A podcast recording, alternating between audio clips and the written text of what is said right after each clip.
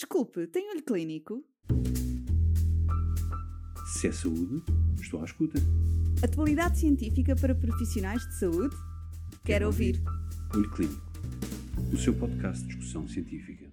Olá, seja bem-vindo a mais um episódio de Olho Clínico dedicado à tosse crónica. Neste novo episódio, contamos com a presença do professor Dr. Filipe Frois, médico pneumologista e intensivista, coordenador da Unidade de Cuidados Intensivos do Hospital Polido Valente, que nos fala sobre o ABCDE da tosse crónica. Conhece o seu significado? Curioso? Fique desse lado para descobrir. É com muito gosto que venho falar de tosse crónica para apresentar a minha bundle ou conjunto de medidas que eu designo por ABCDE, ou seja, venho falar do ABCDE da tosse crónica. Antes de começar, queria agradecer o convite e a organização da MST, na pessoa da doutora Raquel Deserto, mas sobretudo agradecer a todos que assistem e ouvem este podcast. Sem ouvintes atentos e curiosos, não há podcast. Comecemos pelo A de acordar, ou no inglês awareness, de tomada de conhecimento sobre tosse crónica. E é necessário acordar porque estamos a lidar com uma nova doença.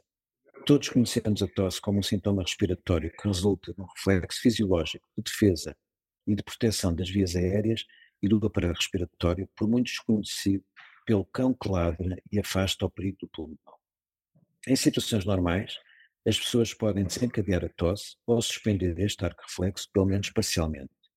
Mas também todos conhecemos pessoas que tossem de uma forma continuada, persistente e incontrolável, que ultrapassa o âmbito do reflexo fisiológico protetor e que persiste de uma forma habitualmente irritativa, seca, facilmente desencadeada, sem capacidade de controle e associada a outras manifestações, como por exemplo incontinência urinária, sono fragmentado e depressão, com significativo impacto na qualidade de vida.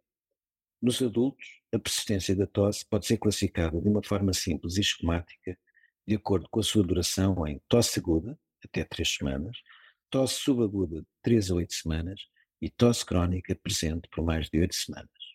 Vamos falar e tomar mais consciência, ou awareness, da tosse crónica, a tosse que persiste por mais de 8 semanas e o seu impacto, etiopatogenia, consequências e repercussões. A letra B significa Burden of Disease, ou em português, carga de doença.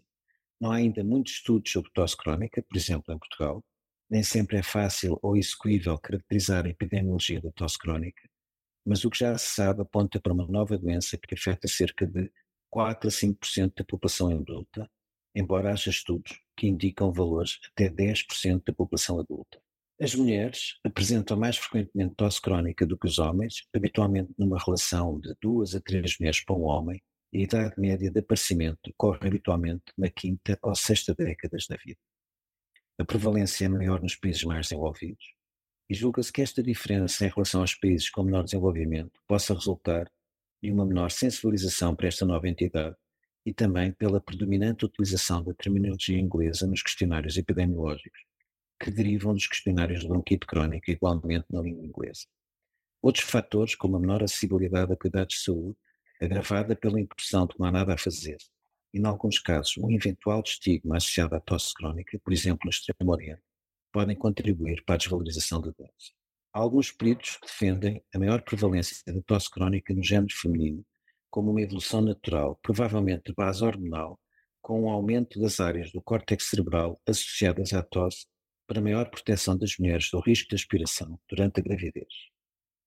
O C é de crónica, de tosse crónica que persiste mais de oito semanas e necessariamente se acompanha de uma multiplicidade de manifestações.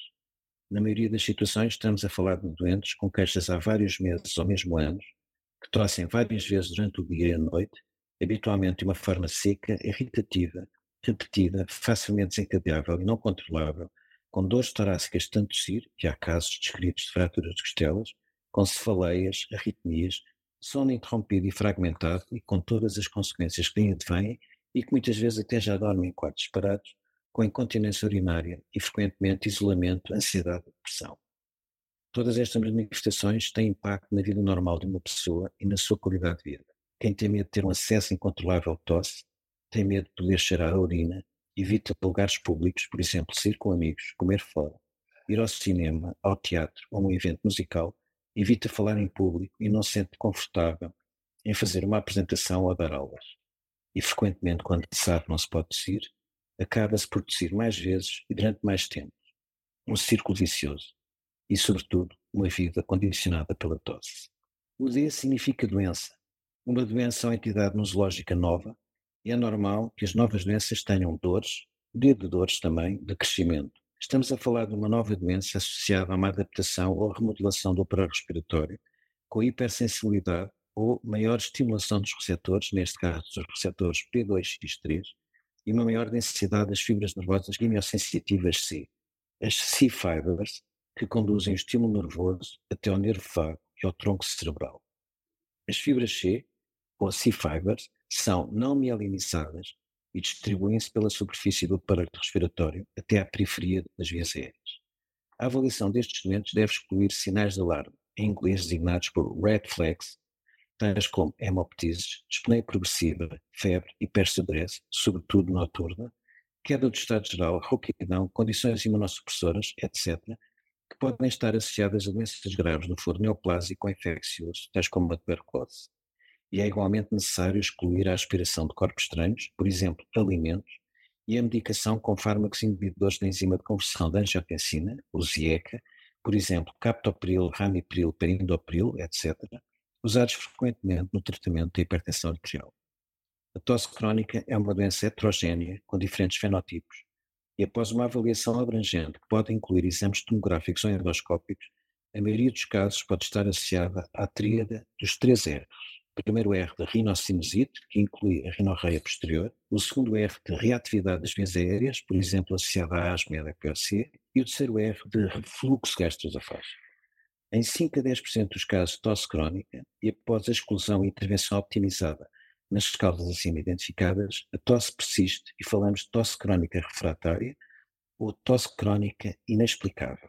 Na tosse crónica refratária, ou refractory chronic cough, que representa cerca de 60% destes casos, identifica-se uma causa subjacente e, apesar do tratamento optimizado, a tosse persiste.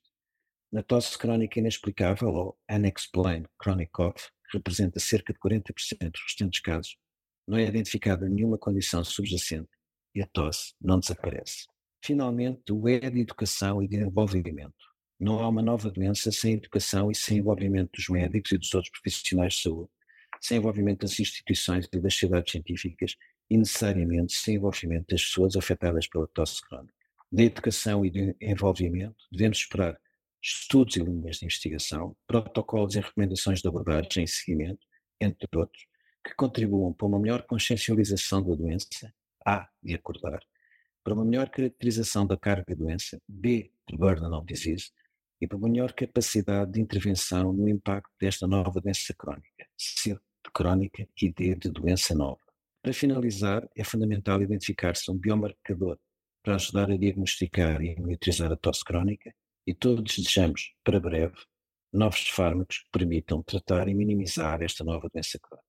Termina assim este podcast sobre tosse crónica. Muito obrigado. Se é saúde, estou à escuta. Atualidade científica para profissionais de saúde? Quero, ouvir. ouvir.